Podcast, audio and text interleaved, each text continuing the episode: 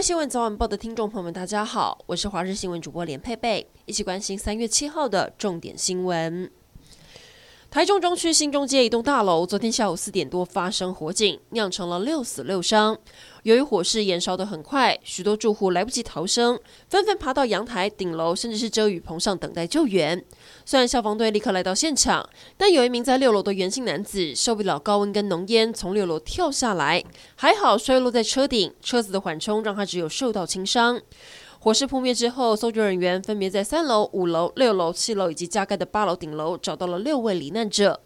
当地里长表示，远远就看到一楼跟四楼冒出火光。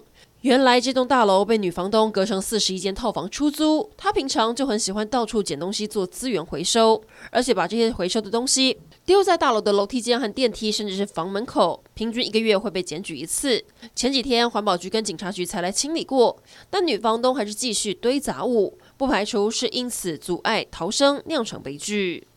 然而，这起大火夺走了六条人命。消防人员一早带着房东来到现场做火场调查。消防坦言还没有办法确认起火点跟原因。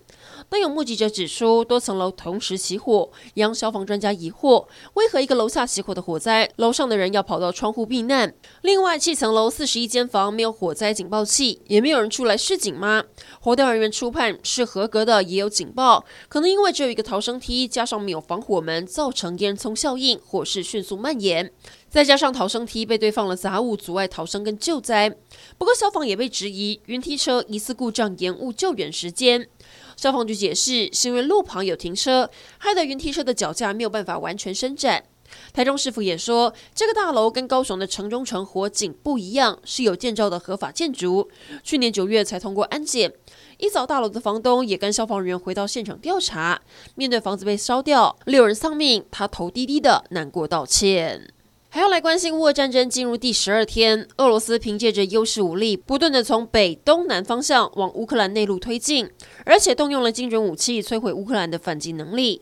距离首都基辅只有十公里的马尔哈利卡夫已经成了一片废墟，现在就连中西部的大城机场也被炸毁。俄国还警告其他的国家不得收留乌国军机，否则就是参战。另外，俄军现在占领了欧洲最大的核电厂，也让国际原能总署相当担忧。俄军的下一步已经预告要攻击乌克兰的军工企业。乌克兰官员也警告，俄军已经准备全面进攻基辅。乌克兰总统泽伦斯基在得不到军事援助的情况下，直白地说：“如果不给乌克兰战机自卫，就等着看着乌克兰慢慢死去。”